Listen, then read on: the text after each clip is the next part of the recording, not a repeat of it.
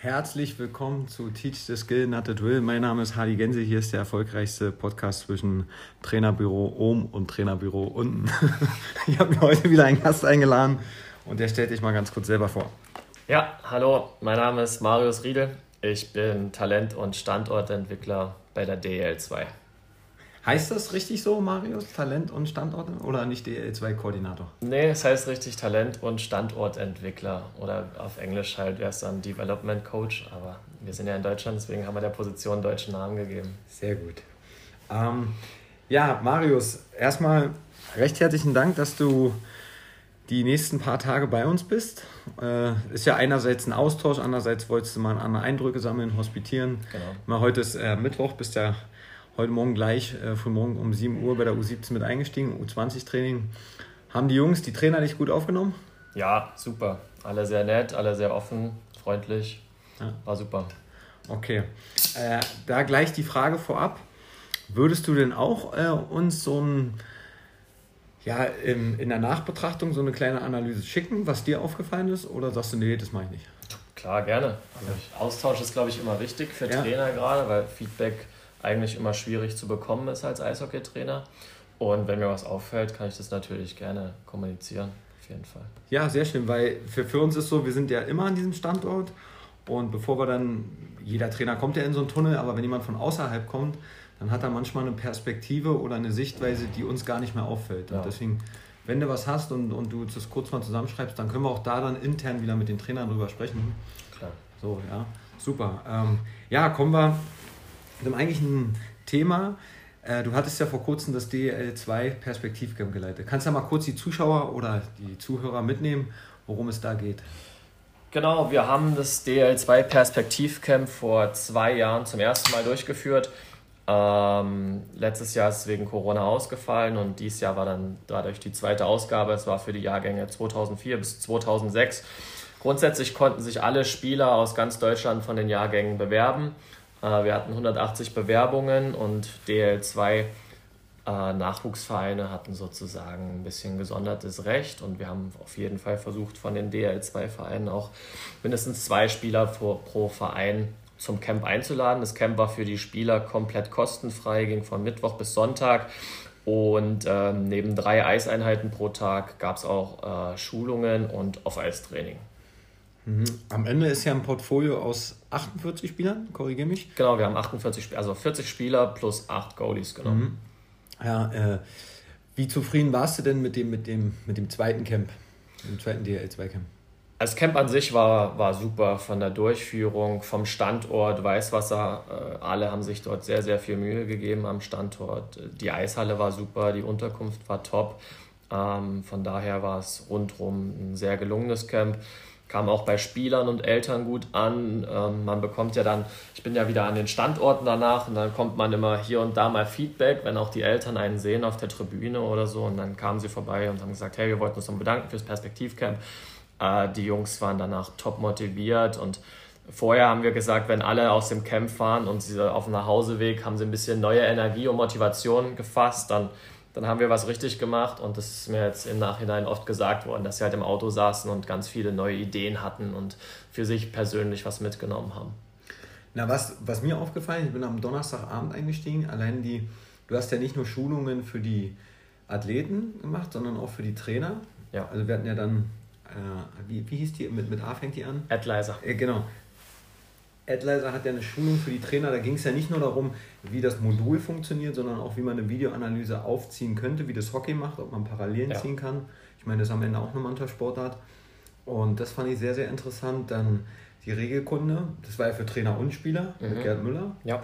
Das äh, sagt ja, okay, da ist man, wenn man, man hat in dem Moment einen Wissensvorsprung, Mhm. weil die Saison hatte noch nicht angefangen. Ja. Deswegen sage ich so gut zur Sensibilisierung, damit jeder erstmal hat man, also Minimum 48 Spieler und 10, 12 Trainer waren ja da. Genau, wir hatten zwölf Trainer. Ja. Ja. Das war mir eigentlich schon auch wichtig, dass wir auch den Trainern ein bisschen was anbieten und Mhm. auch von den Trainern kam eigentlich danach positives Feedback, weil die den Austausch halt auch schätzen. Also du warst ja dabei, jeder Trainer hat eine Trainingseinheit gemacht, Ja. musste selber eine ausarbeiten und danach wurde halt äh, mit allen Trainern drüber gesprochen, was denn gut war, was nicht so gut war und was man vielleicht hätte anders machen können.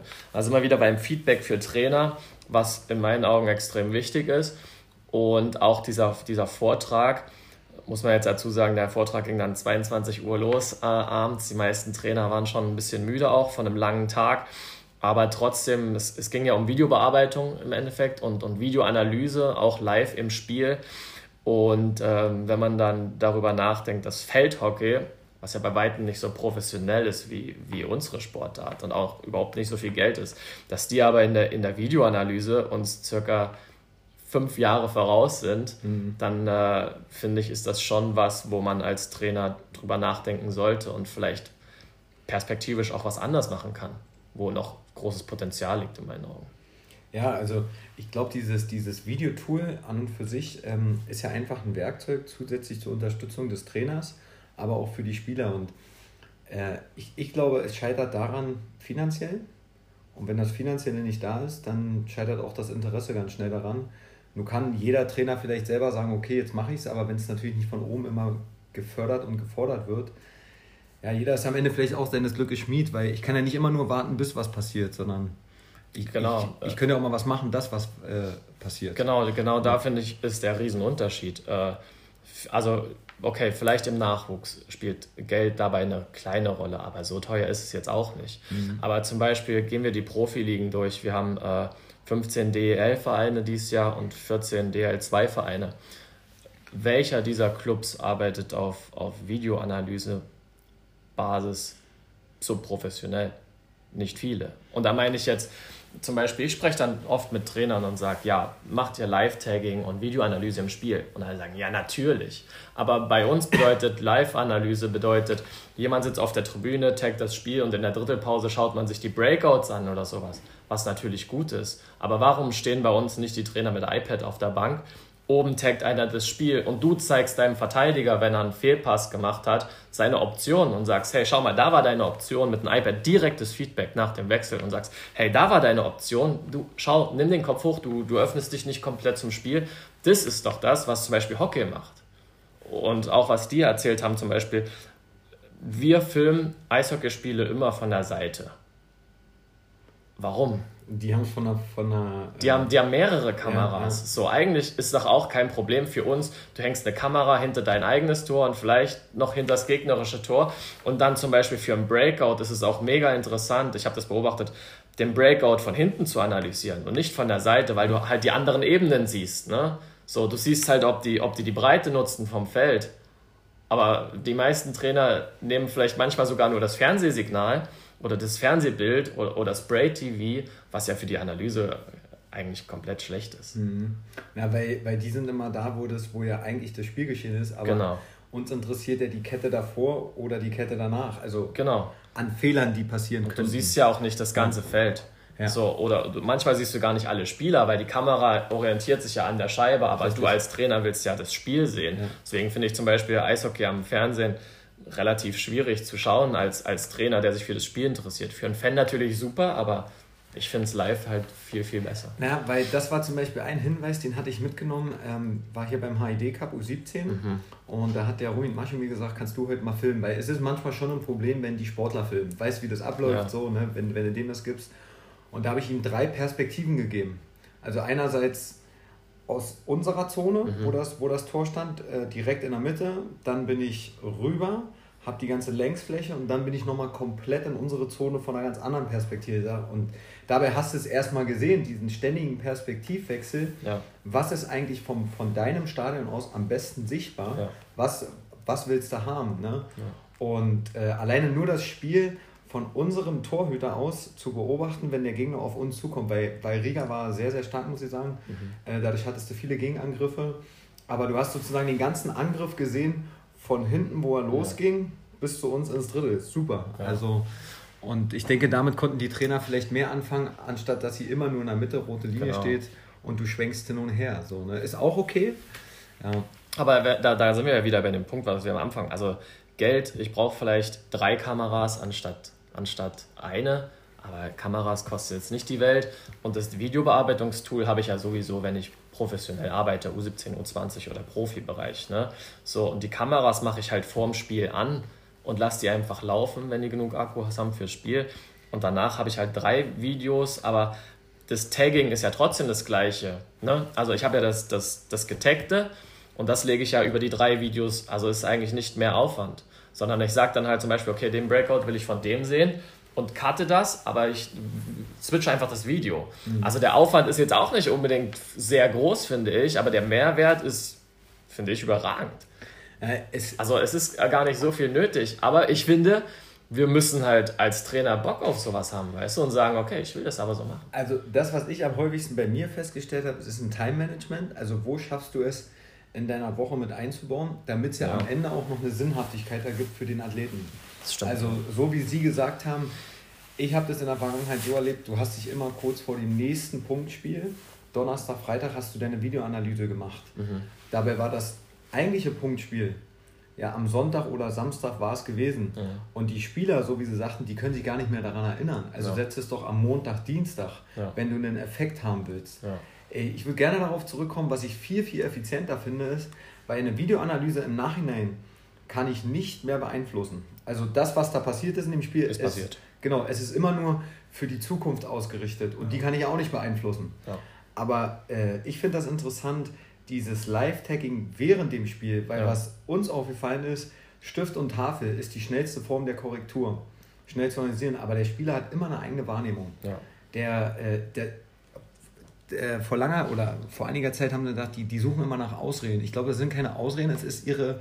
Glaube ich auch. Ja, sie können es nicht von der Visualisierung von Richtig. der Tafel auf sich selber beziehen. Genau. Und genau das machst du dann, wenn du es selber machst mit dem Video und er kommt direkt vom Wechsel und du sagst, ja. hey, du hast viel zu großen Abstand und er nimmt es gar nicht für sich wahr und du zeigst ihm das Video und sagst, doch, schau hier, es ist zu viel. Ja. Und dann, er kann nicht mehr weg aus dieser Situation. Genau, weil es ist ja tatsächlich. Ja weil wenn er sich dann rausredet, also das ist für mich eine Direktanalyse. Ja, sie ist auch in der Vergangenheit, weil der Wechsel war, aber ja. du machst es direkt, gehst du mit ihm.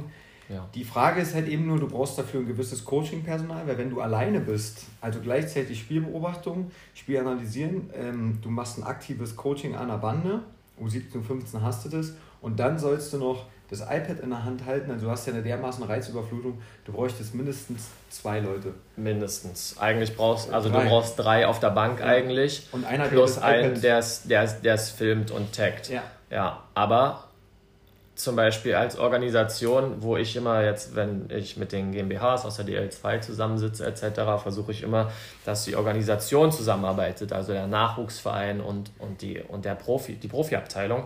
Und warum können wir nicht auch Nachwuchstrainer für, für Profispieler einbinden? Wenn wir zum Beispiel einen U20-Trainer, einen U17-Trainer oder selbst die Co-Trainer oder U15-Trainer, wenn er Lust hat, warum können die nicht Freitagabend beim Heimspiel zumindest ein Video machen? Mhm. Weil im Endeffekt sehen die Nachwuchstrainer das, das Spiel, sie verbessern ihre Videoskills und es hilft der Profimannschaft. Aber man müsste das nur kommunizieren und ich bin mir sicher, da sind viele bereit für. Aber ja. da, das ist wie das, ich finde, da sind wir, wir sind in vielen Bereichen zu altmodisch irgendwie. Zum Beispiel in Mannheim gab es ein großes Nachwuchsturnier für U18-Mannschaften, Junior Cup hieß der. Vor Corona war der immer durchgeführt, vor der Saison. Äh, mit Mannschaften aus Kanada, Tschechien, Schweden, also den Elitemannschaften. Das war ein super Turnier.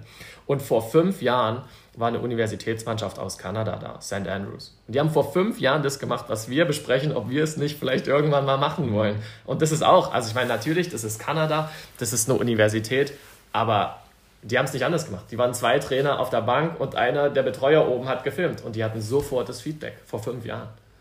Aber woran liegst du denn, äh, woran denkst du denn, liegt das bei uns? Sind, sind, sind wir wirklich zu konservativ da an dieser Denkweise oder sind wir immer drei Schritte hinten, bevor die anderen Nationen das schon längst haben und wir erst dann darüber sprechen? Ich glaube sowohl als auch. Ich finde uns extrem konservativ, um ehrlich zu sein. Mhm. Also wenn man zum Beispiel, wenn man NHL schaut und, und zum Beispiel vor zwei Jahren war in der NHL eigentlich das der Powerplay Breakout dass sie diesen ganz späten Drop gemacht haben. Okay, so du hast zwei Stretch Guys, einer holt die Scheibe und zwei Stürmer kommen extrem tief mit ganz viel Abstand und dann mhm. wird die Scheibe ganz weit hinter. Jetzt kommt das in der DEL an, zum Beispiel.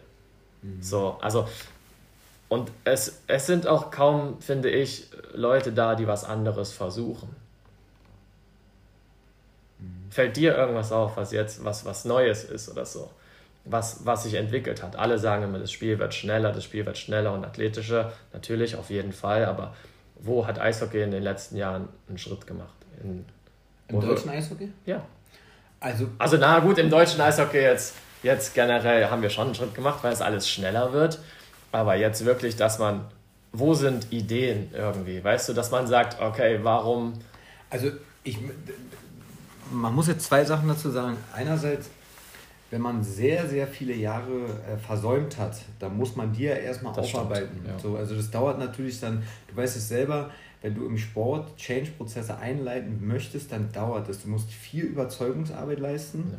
und du musst versuchen, ja die Leute mitzunehmen und abzuholen, weil was ganz oft passiert ist, die, die betroffenen Personen ziehen nicht die Jacke persönlich an, dabei meinst du es ja gar nicht so. Also ja. da wird ja auch nicht mit dem Finger auf jemanden gezeigt, aber also musst du viel Überzeugungsarbeit leisten und dann dauert es ja, bis so ein Zug sich in Bewegung setzt. Und wenn ich den Vergleich ziehe mit der NHL, es gibt immer einen, der vorne ist. Das ist die NHL. Ja. Solange wie es immer noch bei uns ankommt, sehe ich es immer noch so, okay, bin ich erstmal froh drüber. Dass das alles zeitversetzt ist, zwei, drei Jahre später, liegt ja vielleicht auch genau geografisch gesehen, sind wir halt eben nur mal weiter weg. Ja. Ähm, die Liga wäre natürlich viel mehr befruchtet, hätten wir NHL-Trainer. Aber die besten Trainer der Welt sind in der NHL, sind vielleicht ähm, bei den Nationalteams unterwegs. Jetzt könnte man höchstens sagen, der Verband, aber für mich ist es auch nicht richtig, alles immer auf dem Verband abzuwälzen, Nein. weil am Ende bin ich meines eigenes Glückes Schmied. Ich kann es ja selber in der Hand nehmen. Ja. Was mir damals aufgefallen ist, das fand ich sehr gut, in der NHL, die haben doch, ähm, die Trainer haben doch in den Spielerbänken die Screens drin. Mhm. Beziehungsweise davor war das mit den iPads. Mhm. Jetzt wollte man das, glaube ich, schon übertragen in die DL und da hieß es, nein, das ist ein Wettbewerbsvorteil, mhm. weil der Verein kann es sich leisten und der mhm. nicht. Ja, so ist Business-Sport. Es geht nur darum, wer hat mehr Geld. Ja. Deswegen wird auch FC Bayern immer deutscher Meister. Ganz einfach so. Also ja. ich finde, die, die es sich leisten können, die sollen es machen.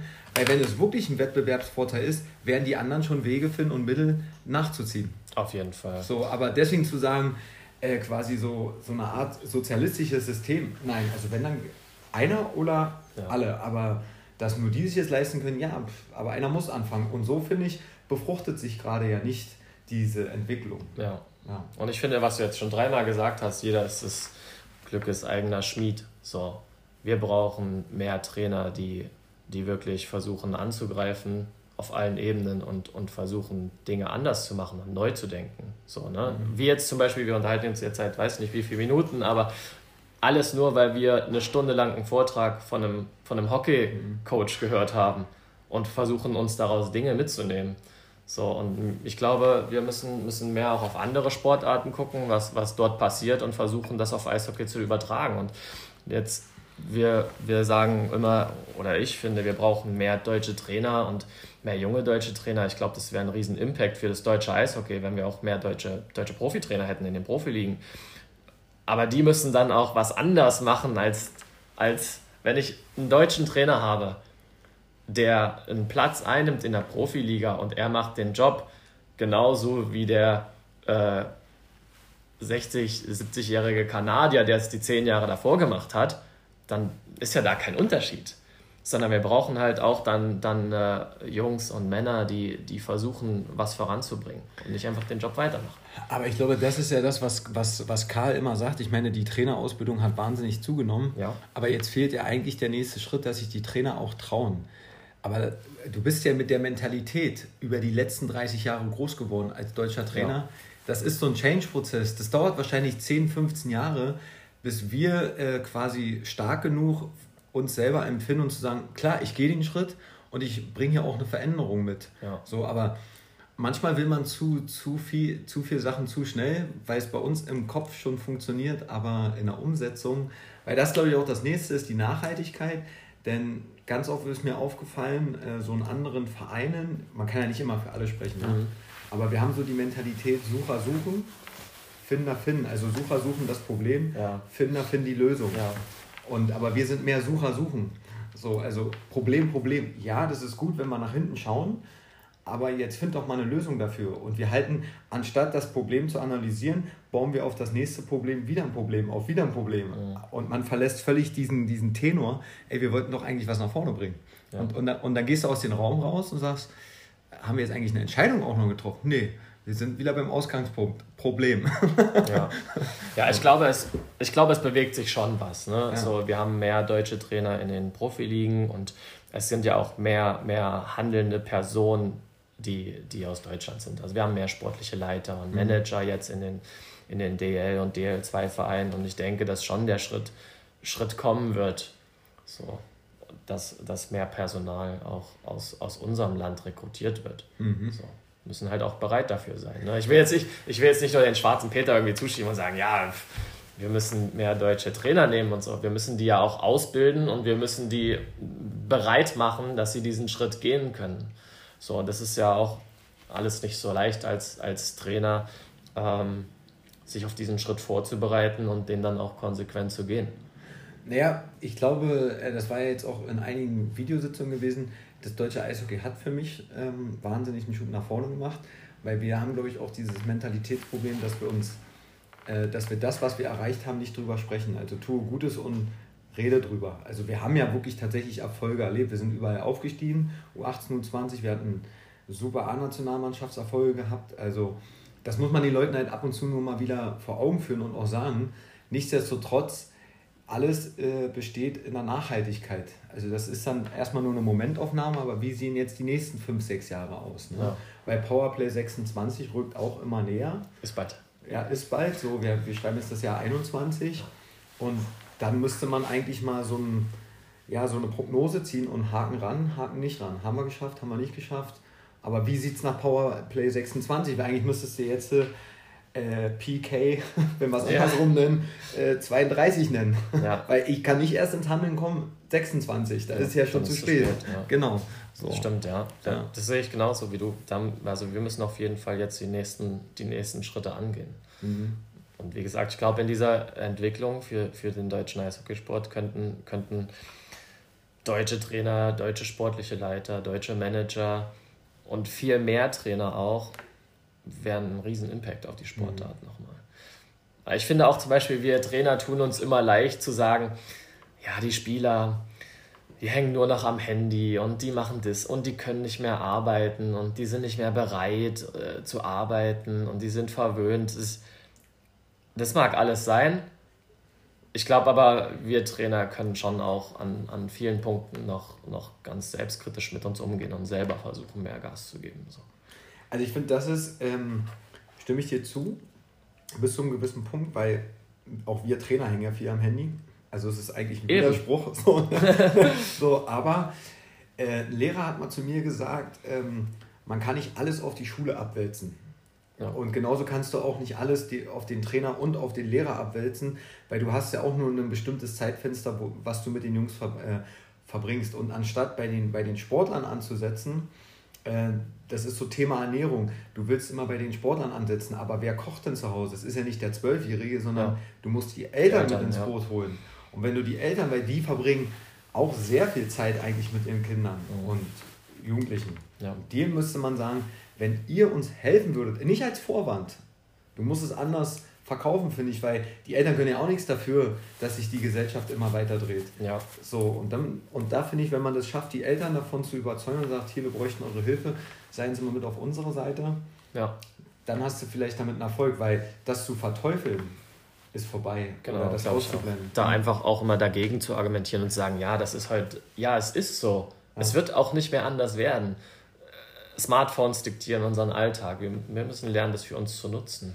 Das ist es. Für genau. den Verein, ja. für den Sportler, für den Athleten. Thema Ernährung. Vielleicht gibt es, jeder Verein oder jede Mannschaft hat heutzutage eigentlich eine Team-App. Wieso baut man keine Kochrezepte in die Team-App ein oder sowas? Ja. Jetzt nur schnell gedacht. Ne? So versuchen, ja, die hängt zu viel am Handy. Ich tue es auch so, was können wir daraus machen? Wie können wir dieses Medium äh, positiv für uns nutzen? Mhm. So, ne? Das sind halt, ja, jetzt haben wir schon wieder Ideen gebracht. Aber ja, so, aber, so, die Umsetzung. Halt, genau, ja. ja. Müssen wir halt jetzt nochmal schnell eine App konstruieren. Ja. ja, dann äh, fand ich auch gut, dass er das ähm, beim Perspektivgang ging es ja nicht nur ums Sportliche, ihr hattet ja auch HID eingeladen. Ja. Also Hockey ist Diversity, dadurch hast du, fand ich auch die soziale Komponente mhm. mit bedient. Kannst du mhm. da, also da war ich noch nicht da, aber kannst du einen kurzen Eindruck gleich mal ähm, ja, Hockey is Diversity kam vorbei und hat, hat die Jungs ein bisschen ähm, geschult, äh, dass halt Diversität im Eishockey extrem wichtig ist. Und ähm, ich denke auch, das ist ein Riesenthema. Man sieht eigentlich wöchentlich irgendwelche Vorfälle. Na, jetzt, vor zwei Tagen. Vor zwei Tagen ja, wieder, ich glaube, in der russischen Liga, wo mhm. ein Spieler Gesten macht, wo man einfach den Kopf schüttelt. Ja. Ähm, und ich glaube, gerade Eishockey ist ja eigentlich eine sehr weiße Sportart, um ehrlich zu sein. Und ich finde es wichtig, dafür zu sensibilisieren und einfach zu zeigen, dass Eishockey für alle da ist. So, und das äh, hat Hockey is Diversity bei uns äh, im Camp gemacht, mhm. wo wir sehr dankbar waren. Ja. Würdest du denn sagen, die Botschaft von so in deiner Nachbetrachtung, als du das gehört hast, erreichst du mehr, weil die Botschaft ist ja gegen Rassismus. Das ist ja mhm. sozusagen der gemeinsame Nenner. Beziehungsweise, was kann man heutzutage noch sagen, was ist gesellschaftsfähig? Vor 20 Jahren guck dir alte Filme an, da schüttest du mit dem Kopf heute ja. und sagst, okay, das geht gar nicht. Äh, klar ist alles ein bisschen sensibilisierter, aber ist das ähm, äh, quasi, dass du die Jungs durch den Sport ja nicht sowieso schon damit erreichst? Weil ich finde, man, man, man müsste noch viel, viel früher ganz woanders ansetzen, wenn es um dieses Thema geht. Weil im Sport, durch, durch ihre Sportbiografie, wird ihnen das eigentlich, Werte, Ideale, wird ihnen das beigebracht, dass sowas äh, nicht geduldet ist. Beziehungsweise, wenn jemand etwas sowas sagt, dann muss man da ganz klar drüber sprechen. Ja. Nicht gleich eine Konsequenz, sondern sagen, ey, das, du, hier hast du dich im Wort vergriffen, kannst du nicht bringen oder, oder, oder, oder, so. Oder. Ich glaube, das ist aber auch sehr, sehr organisationsabhängig. Mhm. Natürlich hast du recht, dass durch den Sport generell von klein auf wirst du zu gewissen Werten erzogen ja. und zu Disziplin erzogen. Äh, nichtsdestotrotz äh, fallen Schimpfwörter, die vielleicht gar nicht so jetzt überlegt sind, sondern einfach kommen. Mhm. Aber genau das sind ja diese Punkte, weißt du? Und ich glaube nicht nur, dass es da, auch bei Hockey is Diversity ja, geht es ja nicht nur um, um Rassismus, sondern auch viel um Diversität. Äh, Homosexualität zum Beispiel ja, ja, ist ja. immer dieser Hockey-Slang, äh, da sind so viele Schimpfbegriffe mit drin, die einfach immer benutzt werden, mhm. wo du quasi sofort darauf hingehst, dass es falsch ist. Mhm. Weißt du, so und da muss man, glaube ich, schon präventiv viel tun und eigentlich noch viel mehr tun, denke ja. ich. Ja, stimmt, stimmt, so. hast recht. Mhm. Ja.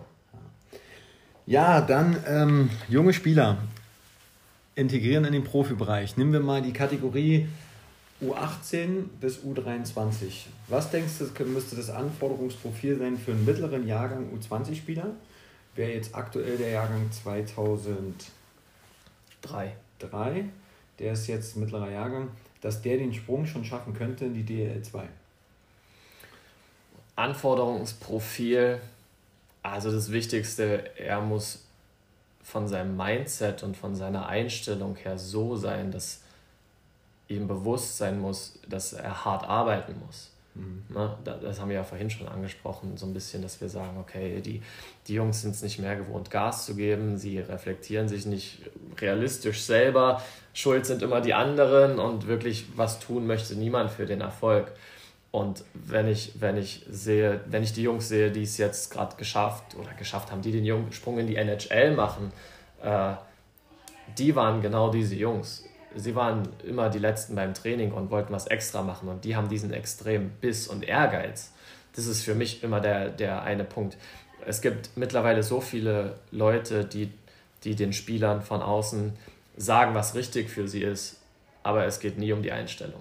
Also zum Beispiel, jetzt zum Beispiel Jahrgang 2003. Es gibt 2003er, die spielen DEL, schon seit letztes Jahr. Es gibt 2003er, die spielen, haben letztes Jahr 2003 noch Schüler-Bundesliga gespielt. Haben sie nicht, weil es war 2004, 2005 oder haben theoretisch junger Jahrgang DNL gespielt. So, das ist natürlich ein Riesenunterschied. Und all, jeder kommt zum Spieler und sagt, boah, du musst in den Profibereich, du bist ja jetzt schon 2003er.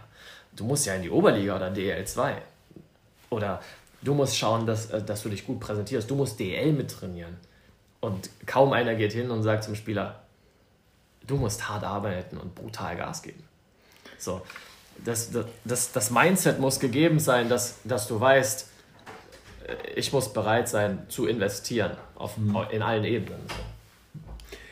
Also stimme ich dir auch zu. Ähm, die, man kann ja so diesen alten Spruch, gab es mal einen weißen Trainer bei uns, der hat gesagt, äh, Talent sind 10%, 90% sind harte Arbeit. Also jeder, der irgendwo in die Weltspitze kommen will, der bringt das Talent schon noch mit. Aber egal, ob es ein Marathonläufer ist, gerade da im Finish-Bereich, da ist ja dann das Talent, das Mindset auszublenden, den Schmerz auszublenden, dass man da hinkommt und als erster durchs Ziel. Es wird immer Leute geben, die dieses Mindset einfach schon haben, weil sie so eine Stärken haben. Nehmen wir Lukas Reichel. Ich glaube aber, im Training selber ist es für einen Spieler schwer nachzuvollziehen. Im Nachwuchs bist du ab einem gewissen Alter, U11, der gefeierte Star. Vielleicht, weil du in einem kleineren Club bist, dann kommt er das erste Mal äh, tatsächlich irgendwo an in einem großen Verein, wo er mehrere Leute hat, wird aber auch schnell wieder der Star sein. Und die Spieler können es nicht verkraften, die sind, die, weil das habe ich auch festgestellt, die klammern sich immer an dieser Nachwuchszeit. Aber damals war das doch so, ja, da hast du gegen ein bis maximal drei Jahrgänge höchstens gespielt. Ja. Jetzt spielst du ja gegen Leute, die haben dir zehn Jahre was voraus. Das ja. sind erwachsene Männer. Du musst mit diesem Kapitel abschließen. Es beginnt ein ganz neuer Lebensabschnitt für dich. Ja. Bis hierhin war das eine Ausbildung. Und jetzt äh, ist nicht die Ausbildung beendet, sondern du gehst jetzt eigentlich von deinem Praktikum in die Lehre über. Und von der. Lehre gehst du über äh, als Geselle. Und vom Geselle aus kannst du irgendwann Meister werden. Mhm. Wenn du jetzt so eine Progression mal aufbaust. Also ja. Meister meine ich wirklich im wörtlichen Sinne, dass du dann Meister wirst. Ja. So, und, aber die bleiben immer hängen in diesem Praktikum, in dieser, ja. in dieser Ausbildungsschiene. Und ja, aber meinst du, äh, dieses Wort Einstellung, diese Attitude, die die, die, mhm. die Sportler brauchen, dass der Trainer das oder die Leute äh, teilweise auch nicht sagen, weil sie es A nicht beschreiben können, was damit gemeint ist. Mhm. Und zweitens, ähm, sie scheuen die Konfrontation mit den Athleten, weil, weil der wird ja erstmal alles von sich, äh, nicht immer, aber wird sagen, nee, die habe ich. Ja, die hast du eben nicht. Und dann kommt es ja, wie belegst du das? Also du musst ja jetzt mit Inhalten kommen oder mit Fakten, indem du Tests, was auch immer, dass mhm. du dem Sportler wirklich klar machst, weil wir hatten hier so eine Situation, und da sind wir auch im Traineraustausch. Und gut ist immer, wenn ein Konkurrent reinkommt, mhm. also nehmen wir Torwartposition, hast du nur einen Torhüter und der Backup ist nicht so stark, wird sich der andere nicht weiterentwickeln. Das muss man ganz klar sagen. Hast du aber zwei gute, die duellieren sich. Und somit ist es eigentlich den Transfer auf die Spieler. Hast du nur ein, zwei so, äh, gute Spieler, ja, die werden immer gut sein, die ganze Zeit. Aber ja. wenn nichts kommt von außen, wie. Es ist halt eben auch schwer zu sagen, nach äh, 10, 12 Jahren Ausbildung, so jetzt musst du mal dein Mindset ändern. Ja, das, du musst es durch die ganze Organisation ja. leben. Und wenn wir zum Beispiel, du hast gesagt, Attitude, für mich ist das Wichtigste dieses Competitiveness. So, diese Wettkampfbereitschaft und Wettkampfwerte. Zum Beispiel, wenn ich, wenn ich Spiele anschaue oder jetzt auch im Training, ich versuche immer die Spieler so anzuschauen, ob gehen sie jeder Scheibe hinterher. Führen sie jeden Zweikampf so, dass sie den gewinnen wollen. Wollen sie ein Tor schießen? Wenn zum Beispiel äh, da fällt eine Scheibe vom Torwart runter und der Spieler fährt einfach vorbei an der Scheibe. Das, das, das verstehe ich nicht. Ne? Oder auch bei, bei, bei jetzt, wenn du schaust, DL2, gut, da bin ich nur viel unterwegs und schaue die Spiele vielleicht viel an und dann hast du junge Spieler und die bekommen eine Chance und dann gehen sie aufs Eis, selbst wenn sie nur vierte Reihe sind und vielleicht vier, fünf Minuten bekommen. Aber dann muss es brennen da draußen. Mhm. Weißt du? Und dann muss jeder im Stadion sehen, oh, da sind aber jetzt junge Spieler auf dem Eis und die rennen ohne Ende, fahren harte Checks, fahren Zweikämpfe, sind im Backcheck wieder die Ersten. Und dann haben Spieler, glaube ich, auch oft das Problem, dass sie dann, das ist nicht leicht.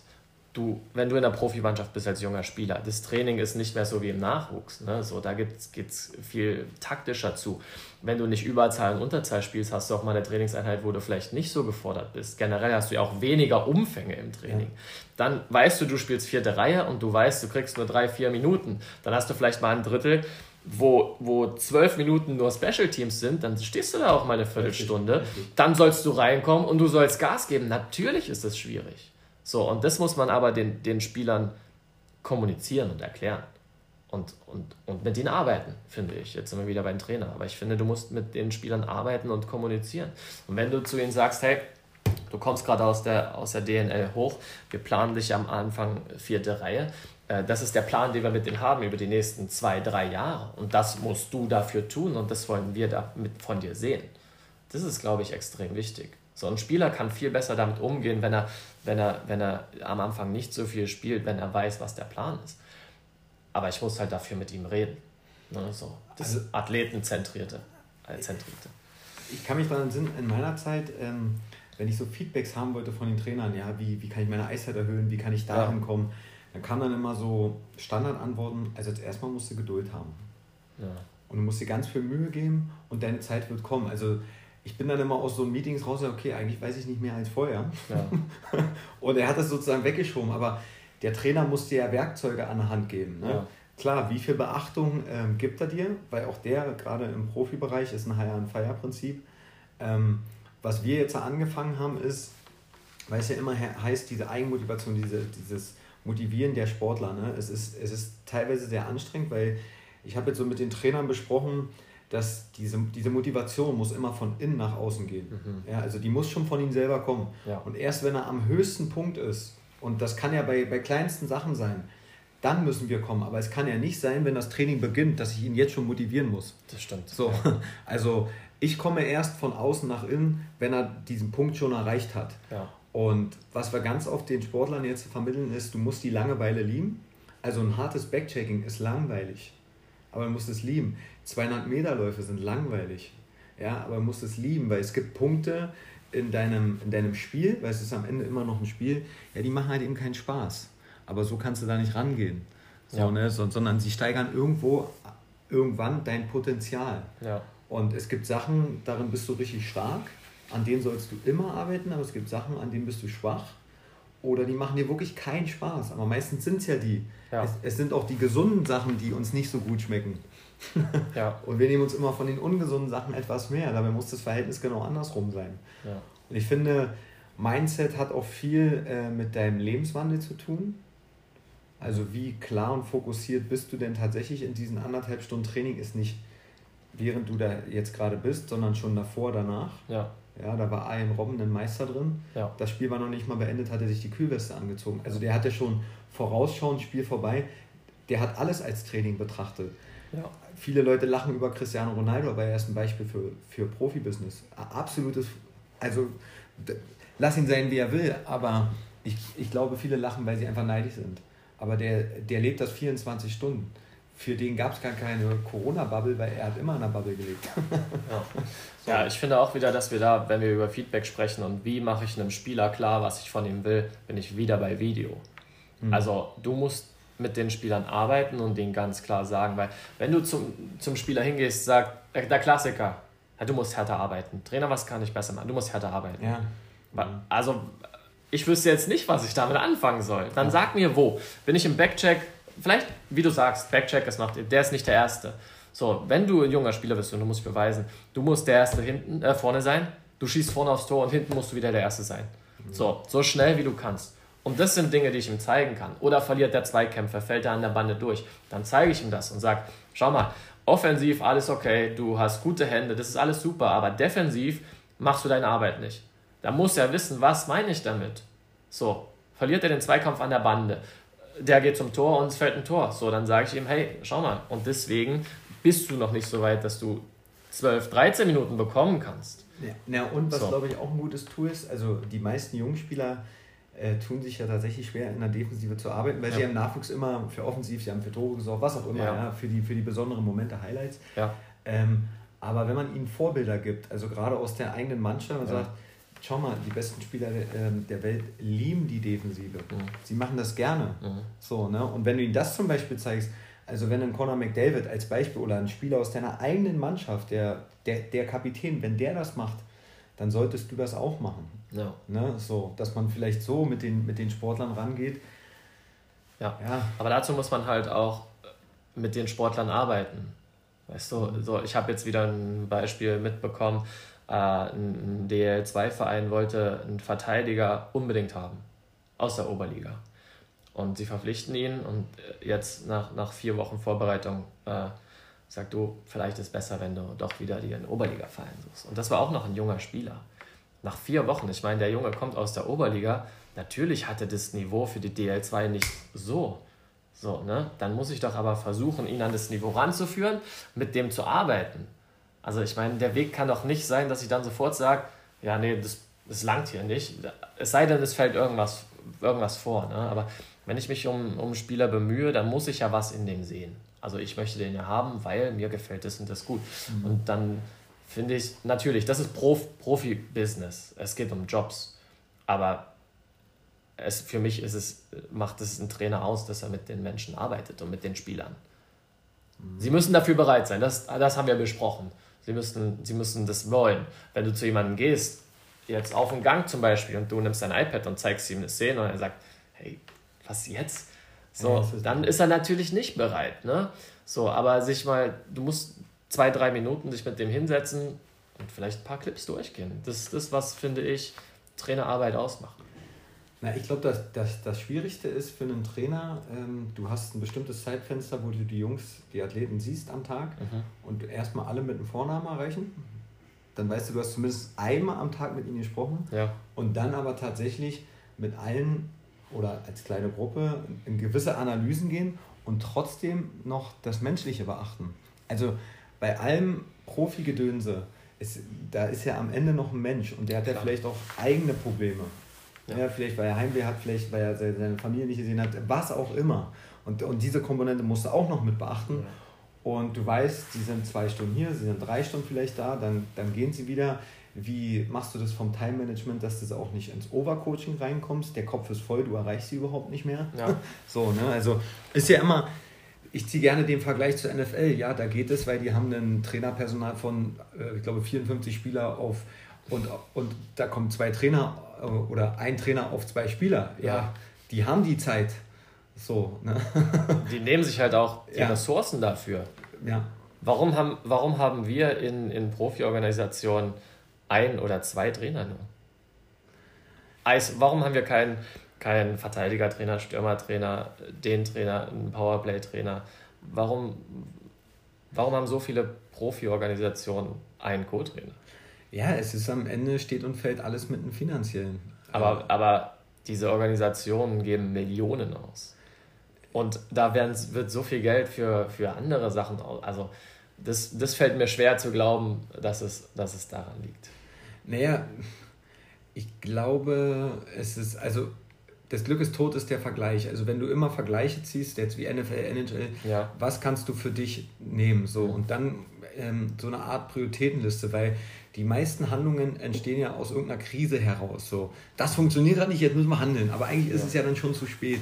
Ja. Man müsste eine gewisse Struktur, einen genauen Plan und die Sinnhaftigkeit. Also Beispiel, äh, der Athletikcoach war vor Jahren in Deutschland noch ein Nischenprodukt. Mhm. Jetzt hat er sich etabliert. Skills Coach im Profibereich ist keine Neuerfindung. Hm. So, in Deutschland ist es gerade ein Nischenprodukt. Immer ja. noch, eigentlich könnte ja jeder DEL-Verein ähm, sich, sich einen Skills-Coach wahrscheinlich auch leisten. Denn ich denke, der Skills-Coach an und für sich macht jeden Spieler zwischen 1 bis 3 Prozent in der Saison besser. Aber wenn ich das multipliziere auf die gesamte Mannschaft, es sind am Ende diese 5 bis 8 Prozent, die zwischen Winning und Losing stehen. Definitiv. Aber das ist jetzt so quasi diese Weitsicht, diese Prioritäten setzen oder investiere ich äh, die nächsten 20.000, 30.000, weil, weil ich gerade ein Verteidigerproblem habe. Ja. Oder gerade ich habe einen Center, der, der, der mir nicht die Offensivbullies gewinnt. Ja. So, zack, aber dann ist es immer nur eine Momentaufnahme. Ja. Weil den Leuten vielleicht auch wirklich manchmal die Zeit fehlt. Weiß ich nicht, woran sowas liegt. Ich ja, kann es dir nicht also sagen. Ich, ja. Und zumal, du kannst ja die Ressourcen schaffen, weißt du? Also ich glaube jetzt an den wenigsten Stellen liegt es jetzt an dem Geld für einen zweiten Assistenztrainer oder einen dritten oder einen vierten. Mhm. Es gibt, glaube ich, nur einen Verein, der jetzt wirklich viele, viele Trainer hat, in der, in der DL zumindest. Ich weiß nicht, warum man das nicht macht. Vielleicht, weil man denkt, ja, okay, das, das reicht schon alles. Aber schau mal diese ganzen Punkte, die wir bis jetzt besprochen haben. Wir haben noch gar nicht über Taktik oder sowas besprochen. Oder wir haben nur Video und Einstellung und Spieler und wie machen wir den besser. Ja. Und wenn du zu zweit bist oder alleine vielleicht sogar, das ist nicht möglich. Nee, so, da, deswegen, wenn du dir mehr Trainer anstellst oder vielleicht nochmal Zusammenarbeit auch mit einer Nachwuchsorganisation, ne? es muss ja auch, der muss ja nicht die ganze Zeit da sein, aber vielleicht kann mein U20-Trainer ja auch mein Unterzahlspezialist werden, zum Beispiel. Mhm. Und der guckt sich nach jedem Spiel mein Unterzahl an und einmal in der Woche kommt er mit mir aufs Eis und, und kümmert sich nur genau um das. Aber das gibt mir wieder Zeit für alles andere und, und ich kann es ein bisschen von außen betrachten. In der klassischen Rolle ist ja meist dann der Co-Trainer zuständig für Powerplay und, und Unterzahl. Ne? Und vielleicht Verteidiger, aber ja. das ist auch schon wieder super viel. So, und wenn du dich dann, sagen wir, du hast acht bis zehn Verteidiger in deiner Mannschaft, dann sollst du dich jeden Tag, möchtest du mit denen noch Video machen, plus das Video für die Mannschaft. Das ist, ich rede jetzt die ganze Zeit so, als ob es alles ganz einfach ist. Ist ja, es natürlich ja. nicht, weil wir mehr Trainer auch brauchen.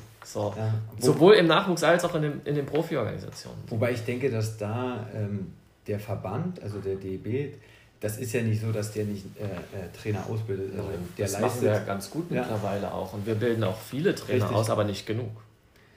Ja, aber da sind wir wieder bei Change-Prozessen. Das alte musste erstmal weg. Ja. Die Zöpfe abgeschnitten und dann muss man erstmal neue Prozesse einleiten und das dauert halt eben. Also, ja. das ist in so einem Podcast können wir das ganz schnell jetzt hier ja. besprechen, aber die Umsetzung ich glaube, ja, das, das sind Sachen, dauert, dauert, dauert, weil auch, auch dieses Thema haben sich angenommen, es gibt einen extra Torwarttrainerschein, es gibt einen extra Skills-Trainerschein.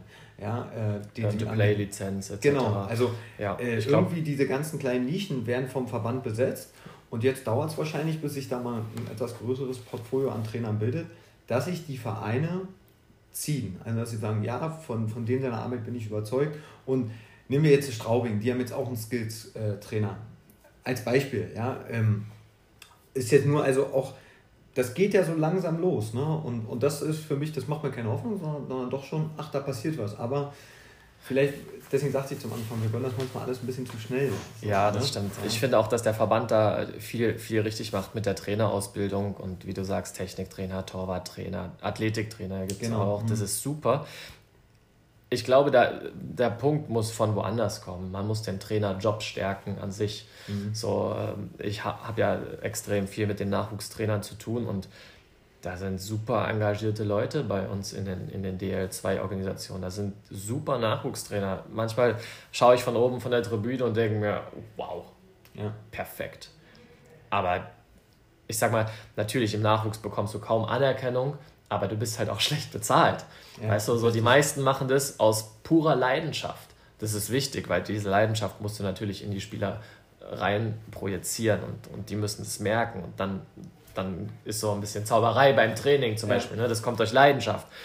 Aber man muss schauen, dass es sich auch lohnt für die Trainer, diesen Job zu machen, denn von den, ich habe 14, 14 Vereine in der DL2, sagen wir roundabout 200 Trainer, die ich so sehe hin und wieder. Wenn jemand sagt, pass auf, bei uns bekommst du 200 Euro mehr oder 500 Euro, dann werden die das machen, weil früher oder später müssen sie auch Geld verdienen. Ja, richtig. Und das ist halt der Punkt, was wir müssen versuchen, den, den Trainerjob zu stärken und auch den Leuten bewusst zu machen, dass halt auch ein U11-Trainer, der kommt nicht 14 Uhr in die Halle, wirft die Scheibe rein und äh, geht 15 Uhr wieder, sondern er hat brutal viel zu tun. Ja. So, mit Rekrutierung, mit den ganzen Listen, mit dem Training. Der kümmert sich um die Laufschule, U9, U7. Ne? Wir haben jetzt äh, mit, mit Uli und Ernst zum Beispiel auch, uns auch über das Thema U15 äh, Nachwuchstrainer. Diese, diese Position des hauptamtlichen Trainers für U15 und niedriger, wie er im Kriterienkatalog beschrieben ist. Ah, das ist ja Wahnsinn, was, was diese Position alles tun muss. Aber, aber von der Wertschätzung her ist es halt der U15-Trainer. Ja. Ne? So, der trainiert 13- und 14-Jährige. Äh, nein, also eigentlich ist das die Stelle im Verein, die die Philosophie schaffen und, und überwachen muss. Äh, der ist für die Rekrutierung mit verantwortlich. Der muss eigentlich die Spieler schon technisch so vorbereiten, dass, dass die oben ankommen können. Er muss die Trainer anleiten. Also das ist eine Wahnsinnsposition. Aber wenn wir ehrlich sind, katastrophal bezahlt. So. Also äh, Bezahlung ist das eine, da ist immer mein Motto, äh, wer für Geld kommt, der geht auch für Geld.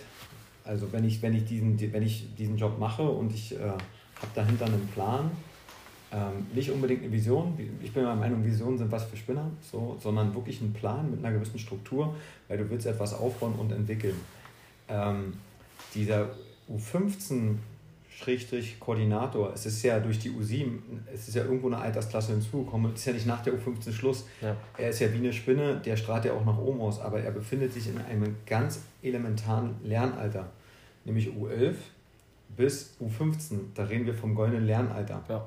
Und da kannst du nicht nur ihnen sagen, ja, du bist U15-Trainer und bist so ein bisschen der Nachwuchskoordinator für den unteren Bereich, weil am Ende äh, immer zu sagen, der U20-Trainer ist der wichtigste, der U17-Trainer. Nein, jeder Trainer ist wichtig, denn wenn eine Kette von diesen ganzen Ausbildungsjahren nicht seine Arbeit erfüllt, dann muss der darauffolgende Trainer nacharbeiten. Ja. Und wenn du nacharbeiten musst, dann, weil nach zwei Jahren ist Jahrgangswechsel.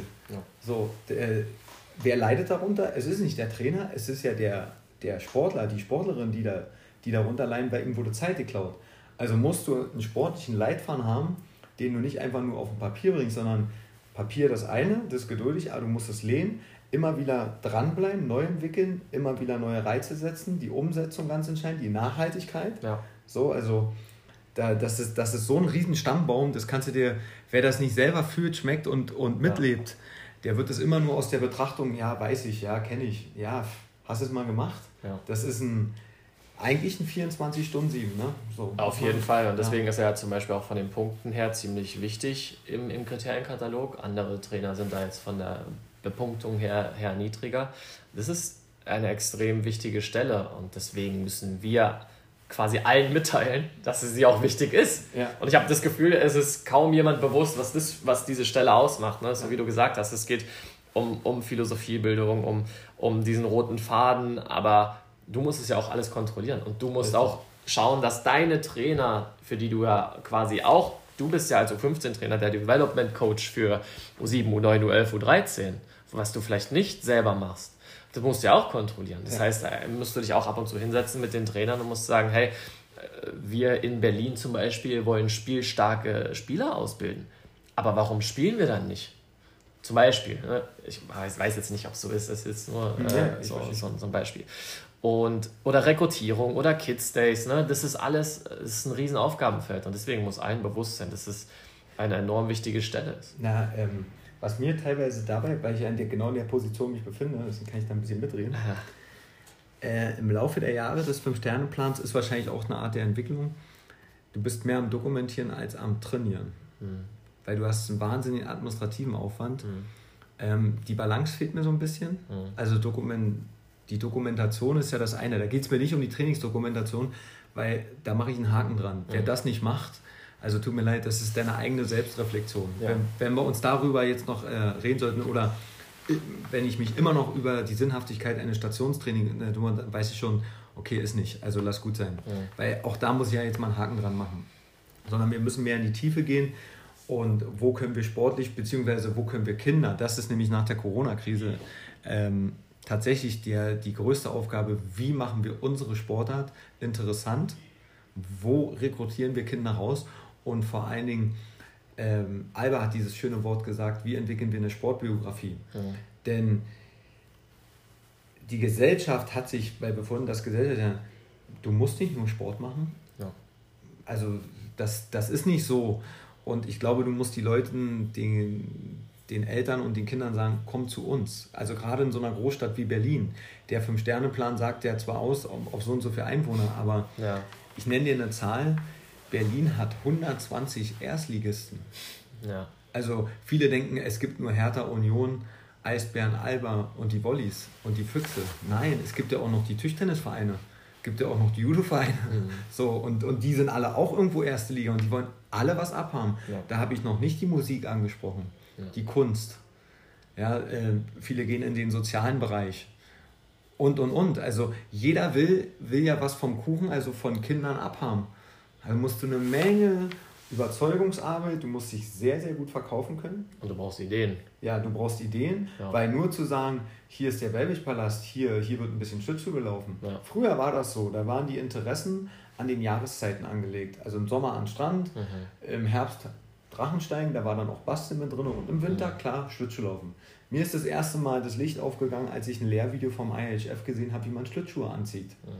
Das ist das Oberloch, das, das, dieses oberste Loch frei Das gab es zu meiner Zeit nicht. Aber die Leute denken sich ja was dabei, weil es weil die Gesellschaft sich verändert hat, ja, man geht nicht mehr im Winter Schlittschuh laufen, weil man es auch teilweise gar nicht mehr kann, ja. weil man gar keinen Winter mehr hat. Also musst viel Überzeugungsarbeit, musst dich gut verkaufen können, gute Ideen haben, musst in, in gute Projekte wie Eisbären gehen in Kita-Projekte rein. Ja, das ist äh, vom, vom, vom Senat gefördert. Ja. Und wie kannst du das Projekt mit deiner Sportart mehr befruchten? So, wie kann jeder, unabhängig, dass du ja sowieso durch das Projekt die Kinder sportlich förderst und ausbildest, super. Aber wie kannst du für dich noch Vorteile rausholen, ne? als Verein? So. Das ist ja auch ein Riesenpunkt. Wir sprechen über, über Entwicklung von Spielern, aber die Spieler, die dann wirklich die, die Top-Spieler waren, du, die versuchst du zu leiten. Aber die, ich, die produziert man schwierig. Mhm. Ne? Also jetzt zum Beispiel, wenn du sagst, Lukas Reichel zum Beispiel, ähm, man sorgt dafür, dass er da hinkommt, aber solche, oder Tim Stützle oder Moritz Seider, deswegen brauchst du eine Rekrutierung, wo du, wo du es wahrscheinlicher machst, dass du den einen dabei hast. Du kannst 20 Spieler im Jahrgang haben, was gut ist, was wichtig ist, aber wenn du keine dabei hast, die ein koordinatives Talent haben, ne, äh, motorisches, dass sie, dass sie auch diese, diese, diese gewisse, diesen Ehrgeiz wieder mitbringen, dann, dann wird es vielleicht trotzdem kein guter Jahrgang und du hast ein Problem später. So, deswegen ist schon wichtig, dass man da auch, auch eine Selektion dann irgendwann vornehmen kann. Ne? Also ähm, da können wir ja gleich mal so einen so Übergang schaffen. Viele reden ja immer vom Scouting bei sowas. Ne? Und für viele beginnt ja das Scouting ab der U15 mhm. bis oben hin rein im Profibereich und Scouten, Scouten. Ja. Aber ich finde, warum benutzen wir eigentlich nicht das Scouting in der Altersklasse drittes bis fünftes Lebensjahr? weil auch da müssen wir schon anfangen, Kinder zu sichten. Wir müssen versuchen, sie zu beurteilen äh, durch, was haben sie für eine Bewegungslehre. Ja. Wir sind eine hochkomplexe Sportart auf fremdem Untergrund. Ich nehme mal als Beispiel, ein Fußballer musst du nie das Laufen beibringen. Nee. So, das ist aber nun mal leider bei uns, deswegen sind wir eine Frühentwicklersportart, ja. weil als Kunstlauf, als Schnelllauf fangen alle mit diesem Lebensalter an. Das Schöne ist bei, dieser, bei diesen Sportarten, wir haben alle in der Ausbildung das Gleiche. Da, also jeder lernt das hinfallen, aufstehen, ähm, auf der Kante zu laufen, was auch immer. Mhm. Also das habe ich jetzt schon analysiert. Aber wie können wir ein System entwickeln? Da ist jetzt mein U7-Trainer Marco Feder mit unserem U9-Trainer, Rekrutierungsbeauftragten dran. Anstatt die Kinder gleich zum Schnuppertraining zu holen, gehen wir mit ihnen in eine Tonhalle und spulen gewisse koordinative Aspekte ab. Also können sie zum Beispiel eine Rolle vorwärts. Ja haben Sie den Drang zur Bewegung? Haben Sie eine Bewegungslehre? Ja, können Sie mit Ihrem Körper umgehen? Weil das sind kleine äh, Multiplikatoren, die du brauchst fürs, fürs, fürs Eis. Ja. Ich, ich, kann da noch nicht beurteilen, ob Sie Eishockey spielen können. Das, äh, aber darum geht es mir auch gar nicht. Ich kann da auch noch nicht unbedingt sehen, haben Sie eine Spielintelligenz fürs Eis. Aber wenn ich sehe, äh, im trockenen Zustand, wo das Fremde noch nicht ist, Sie können sich einen Ball zuwerfen, Sie finden vielleicht mal einen freien Raum ach, der hat ein bisschen Spielwitz. Und die Wahrscheinlichkeit, dass ich mehr Lukas Reiche bilde, ist, indem ich mehr Kinder habe. Ja. Wenn ich immer nur mit einem Portfolio von 30 bis 50 Kindern an den Start gehe, ja, dann kannst du zwei Drittel davon abrechnen, die das, die das nicht schaffen. Ja. Und von diesen zwei Drittel bleiben dann vielleicht noch fünf übrig und von diesen fünf hast du einen, ja. wo wir davon reden, ob er professionell, nicht NHL, ob er damit vielleicht sein Geld verdient. Und wenn ich diese Schlachtzahl erhöhe auf 3, 4, 500, es ist eine ganz normale logische. Rechnung. Aber wie kommst du ran? Also das ist es sozusagen. Wie schaffst du es, die Kinder, auch bei einer Eishalle ist das teilweise schwer, haben viele Standorte. Ja. So, ne? Ja. Ja. Ja, interessante Themen auf jeden Fall. Eigentlich, ja, gut, Rekrutierung, das ist. Also für mich ist Scouting, das wollte ich damit sagen, ja. beginnt schon mit dem dritten und fünften Lebensjahr. Und uns fehlt sozusagen äh, wenn sie oben fertig sind, U15, U17, U20, Profibereich, da sind sie per se fertig. Da ist es für einen Scout, der, der achtet dann auf andere Punkte, aber sie, sie sind ja schon ein Eishockeyspieler, ja. an und für sich. Äh, aber ein, ein zu ziehen für deine Sportler, zu erkennen, das ist die, das ist die viel größere Kunst.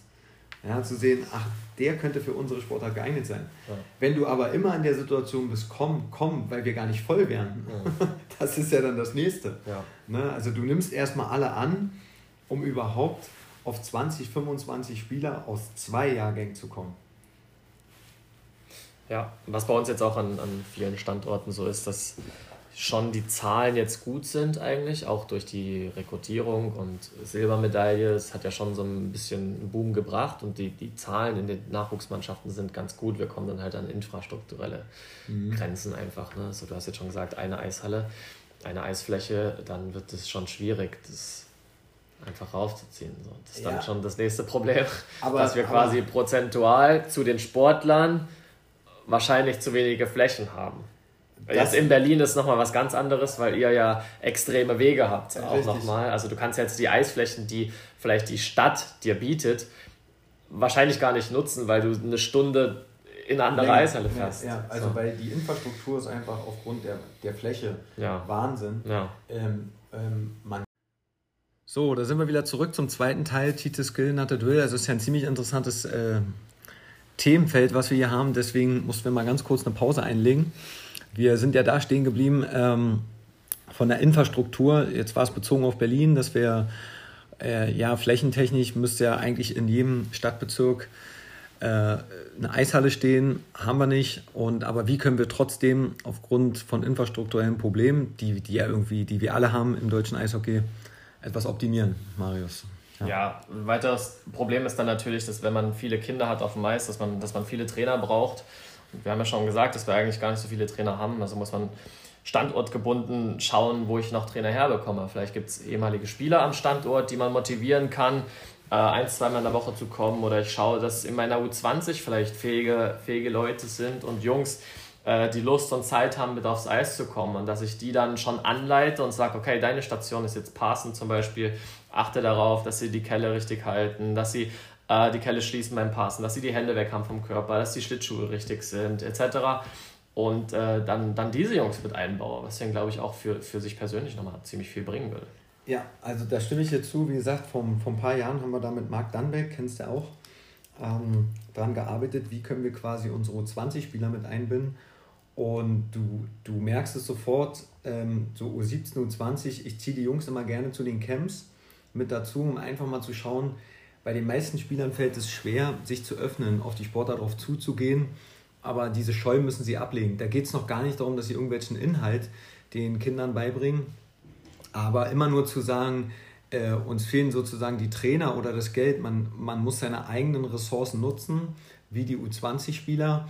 Und wir, wir, wir bilden jedes Jahr immer mal wieder welche aus, wo ich denke, die könnten das äh, von der Rhetorik, von der Herangehensweise, von der menschlichen Reife her umsetzen. Und was mir aber wichtig ist bei dem Punkt, der Spieler bekommt ja 10, 12 Jahre lang gesagt, was er richtig und falsch macht. Aber jetzt durch die C-Lizenz wird trainiert er sich selbst. Ja. Ja, und er bekommt eigenes Wissen an der Hand, um sich selber zu trainieren und um den nächsten Step für sich zu gehen im Profibereich, um zu sagen, ich bräuchte jetzt eigentlich einen Trainer, der mir hilft in der Athletik, in, im Skill bekommt er ein Setup an, an, Informationen an der Hand, wo er sich selber trainieren kann. Ja. Ich kann da draußen nur jedem U20, U17 Spieler Endjahrgang empfehlen, meldet euch zur C-Lizenz an, anstatt zum 120. Trainingscamp. Ja. Du investierst was in deine Zukunft und du baust dir neben deiner Schule, also Abitur vielleicht, dein erstes Standbein auf. Ja. So. Ja, wichtig ist halt, dass ich die Jungs anleite, dass ich die nicht einfach aufs Eis stelle und sage, mhm. das ist deine Station, sondern die müssen die Coaching-Punkte wissen. Sie müssen wissen, auf was müssen die achten. Und das ist ein großer Punkt auch, den ich sehe. Wenn wir bei U9 15 Kinder auf dem Eis haben und drei Trainer, ist es perfekt. Aber wenn nur der Haupttrainer die Arbeit macht und die anderen beiden Trainer zwar da sind, aber mal hin und wieder hingehen und sagen, hey, streng dich an, dann, dann ist es suboptimal. Ne? Das kann man auf jeden Fall optimieren. So, eigentlich, wir sind drei Trainer, wir sind 15 Kinder, let's go. Jetzt greifen wir an. Eine Stunde Feedback, Korrektur ohne Ende, pushen wir die Jungs und, und geben wir Vollgas. Und das ist auch wichtig. Das ist halt, die Trainer, der Haupttrainer muss auch mit den anderen Trainern kommunizieren und ganz klar sagen, was er, was er erwartet und, und was zu tun ist. Ne? So das, was, was ich quasi für die DL2-Vereine bin und für die Nachwuchstrainer dort bis bist du ja als U15-Trainer quasi der Development Coach für, für alle Trainer von U13, U11, U9 und, und müsstest denen Feedback geben. Und der U20-Trainer ist vielleicht der Development Coach für den U17-Trainer und, und die Co-Trainer. So, dass man da Feedback bekommt, ist nochmal ex extrem wichtig für die Trainer. Na, na und wenn du es wenn schaffst, ähm, je nachdem, wie weit du ihn schon einschätzt, dass du als Head Coach auch lernst loszulassen. Also dann gib ihm doch mal das ganze Training. Ja. Nicht an dem Tag selber, sondern gib ihm eine gewisse Vorbereitungszeit. Einen Tag vorher sagst du ihm, du, äh, du leitest morgen das Training. Und als Hilfestellung, das wäre das Thema. Ja. Und dann sprichst du, wenn die Zeit es zulässt, einen Tag, also an dem Tag durch und let it go, mach einfach. So, und, und dann geht man danach in die Analyse, aber dafür muss man natürlich auch mal lernen, loszulassen. Ja. Und mein Gott, dann ist halt eben dieses Training nicht so perfekt und nicht so gut. Aber der Mehrwert, der daraus entsteht, weil dein Hospitant was mitgenommen hat. Ja. ja, super. Und was ist denn, wenn du mal krank bist und nicht da bist? Fällt dann der, der ganze Laden zusammen, weil alle nur vorher deine Helfer waren? Also das kann ja nicht ja. das Ziel sein, ne? Da hast ja auch was von, hat ja auch was mit Wertschätzung genau. zu tun, ne? Dass ich auch äh, dem Co-Trainer das Gefühl gebe, okay, du bist ein extrem wichtiger Teil ja. und du kannst hier schon auch was mit Form. Also ja. ein Co-Trainer, der nur die Scheiben hin und her schiebt, wird früher oder später sagen, ganz ehrlich, dafür muss ich auch nicht herkommen. Also wenn ich jemand einbinde, dann richtig. Und dann ist er Teil davon, auch wenn er nur einmal oder zweimal die Woche da ist. Aber wenn er da ist, dann, dann gibt er mit Vollgas und hat seine, seine Tätigkeiten zu tun und weiß genau, was das ist. Und dann, dann sind wir wieder beim Punkt Feedback. Haben wir jetzt schon kurz besprochen gehabt man muss natürlich als Trainer auch bereit sein für Feedback, weil, wie du das so schön formuliert hast, du bist die ganze Zeit der, der kritisiert und dann wirst du kritisiert und das ist auf keinen Fall einfach. Aber man muss realisieren, dass das eigentlich das ist, was einen weiterentwickelt.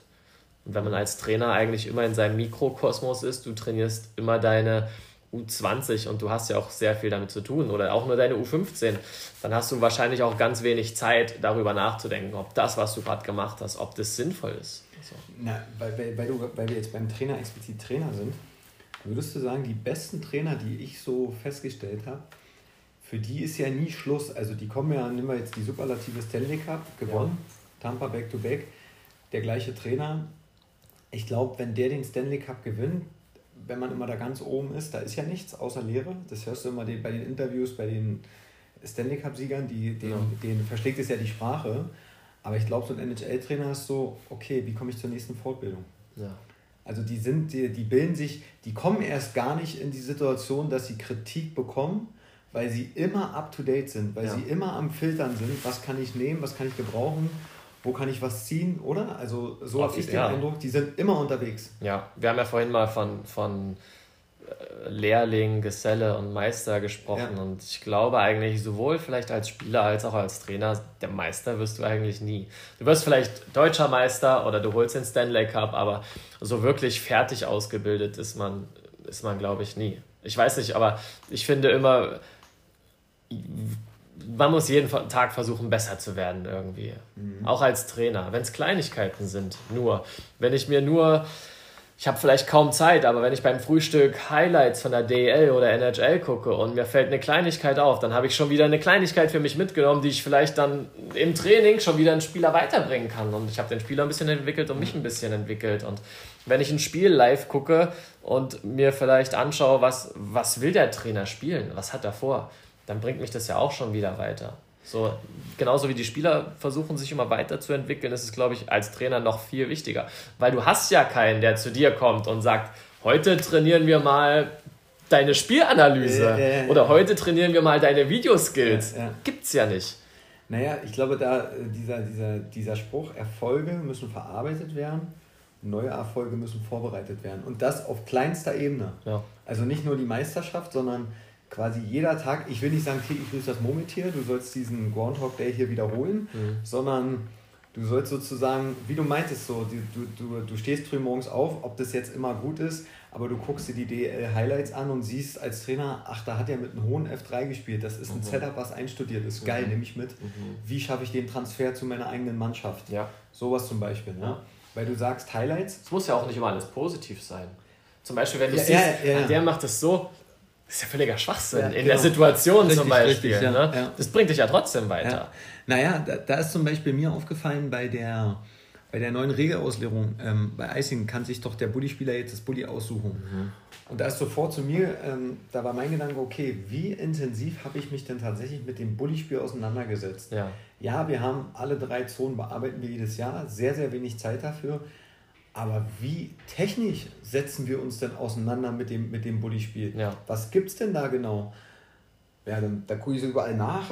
Ja, es gibt ja kaum ja. irgendwas, da, da bin ich wieder beim Thema, äh, bei dem Thema NFL, wie kleinteilig die das auseinandernehmen, die Linebacker, wie sie die Hände zu halten haben und und und. Deswegen, wenn du heute mit aufs Eis kommst, ich habe so ein Spiel, mache ich heute das erste Mal, ich weiß nicht, wie mhm. es ist, mit Bullies. Ja. ja, wie der, und dass wir quasi als Trainer sagen, du musst dich so reindrehen, musst so, ja. weil das ist jetzt ein, ein zusätzliches Tool, wo du Spiele vielleicht höher, die, die Wahrscheinlichkeit ist höher, dass du sie gewinnst, weil du kannst ja. die, die Seite aussuchen. Denn ich bin drauf gekommen, als ich die Regel erklärt habe bei meiner U15, ja, okay, alle, alle haben es angenommen. Der Schiedsrichter in den ersten Spielen fragt, welche Seite. Und dann siehst du so ein notorisches so, ja, ist egal. Ja, das heißt, er hat gar nicht das, ich habe das Problem, weil ich habe ihm ja noch nie was an der Hand gegeben. Ja. Du, das ist schon entscheidend, ob du Vor- und Rückern, hast du einen Links, hast du einen Rechtsspieler drin, hast du einen auf der One-Timer-Position, ja. willst du es nach oben, willst du es kurz hinter dir gewinnen, sind ja ein Haufen Faktoren. Ja, es ist halt, wenn man ehrlich ist, im Nachwuchs äh, vernachlässigen wir ja. Bullies eigentlich fast komplett, ähm, obwohl es, also ich meine, es entscheidet halt direkt über den Scheibenbesitz. Ne? Natürlich. Ne? Wobei ich jetzt auch schon, ich finde, im Eishockey Scheibenbesitz, wir schenken viel zu viel Scheibenbesitz weg. Also es gibt ja immer noch Mannschaften, die zum Wechseln eine Scheibe tief spielen. Was ich mhm. zum Beispiel komplett Schwachsinn finde. Ja, also das ist so hart dafür. Du arbeitest so hart dafür, dass du aus deinem Drittel rauskommst, dann gehe ich über Rot und balle erstmal die Scheibe tief, damit ich wechsle. Aber das ist zum Beispiel, glaube ich, eine Trainingssteuerung. Äh, Toni Söderholm war ich bei einer Fortbildung. Ja. Der hat ähm, damals gesagt, ähm, Change-Prozesse, also wenn du während des äh, Spiels wechselst ja. und du wirst eingeschnürt von einer guten Nation, ja. 50 Sekunden, ist ja nicht so, dass die, die die Belastung auch nicht in den Beinen haben, ja. sondern beide haben die gleiche Belastung, aber warum denken wir eigentlich in, in dem Moment nur noch ans Rausschießen, genau. wenn wir sie dann mal haben? Es muss ja dann einer in der Lage sein, das kurz zu beruhigen, weil alle gehen wechseln, so auch, auch, auch die Offensiven und anstatt dann ein Icing zu provozieren, ja und du hast die gleiche Situation wieder, ja. weil jetzt kannst du auch keine Auszeit mehr nehmen im, im, im Icing. Ist, ist auch nicht mehr erlaubt. So. Und theoretisch habe ich ja sogar einen Spieler mehr. Ja. Also ich kann ja. Warum kann der Torwart nie die Scheibe bekommen? Ja, ja aber, aber jetzt ist natürlich sehr schwer, weil du hast nur noch das Trapez. Aber darfst ja vor dem Tor spielen. Ja, genau, du kannst die vor dem Tor Theoretisch spielen. könnte ich ja, anstatt die Scheibe einfach wegzuballern, mhm. vielleicht zu meinem Torwart nach hinten spielen. Warum, warum nicht? Wenn du sie in deiner eigenen Zone gewinnst, ist schon schwer. Aber du ja, hast ihn weil, da, weil dann der Druck noch da ist. Genau, genau. genau. Richtig, aber wie du sagst, der Gegner wechselt ja sehr wahrscheinlich auch. Ja. Es sei denn, sie haben quasi offensiv schon mal durchrotiert, ja. dann wird es schwierig. Aber das habe ich auch noch nie gesehen. Warum kommt ja. niemand auf die Idee, so dass ich offensiv einen Spieler mehr habe, vielleicht, den ich vielleicht als Quarterback oder sowas nehmen kann? Ja. Warum kommt Handball irgendwann auf die Idee, dass sie offensiv den Torwart rausnehmen und noch einen weiteren Feldspieler reinbringen? Um dann den fliegenden Wechsel, um dann einen fliegenden Wechsel zu machen und den vielleicht wieder zurückzutauschen. Aber wir schmeißt eine Scheibe weg. Naja. Natürlich ist unser Spiel viel schneller. Viel, viel schneller. Ja, aber ich nenne dir ein Beispiel. Es gibt ja auch Trainer bei uns, äh, wenn das Ergebnis eindeutig ausfällt, okay, du willst neue Reize setzen, etwas provozieren, das ist auch so ein Manko, glaube ich, bei uns im Eishockey. Du führst da 8-0, 10-0 und du willst etwas probieren und sagst, okay, zum nächsten Drittel, ich ziehe einen Torhüter von vornherein, weil die Situation, du willst auf etwas vorbereiten, Stresssituation. Mhm das wird dir dann immer anders ausgelegt, ja. aber du musst ja auch ein Stück weit an, an deine eigene Situation denken ja. als Trainer. Und wenn das ein Don Jackson macht, wenn der 7-3 hinten liegt, ja, ja. Äh, mit, damals mit den Eisbären, ja. ja, okay, krass macht er, ja, ja, klar, was hat er auch zu verlieren? Und dann spielt er da elf Minuten mit sechs Mann. Aber wenn du, wieso kannst du das nicht machen, wenn du vorne liegst?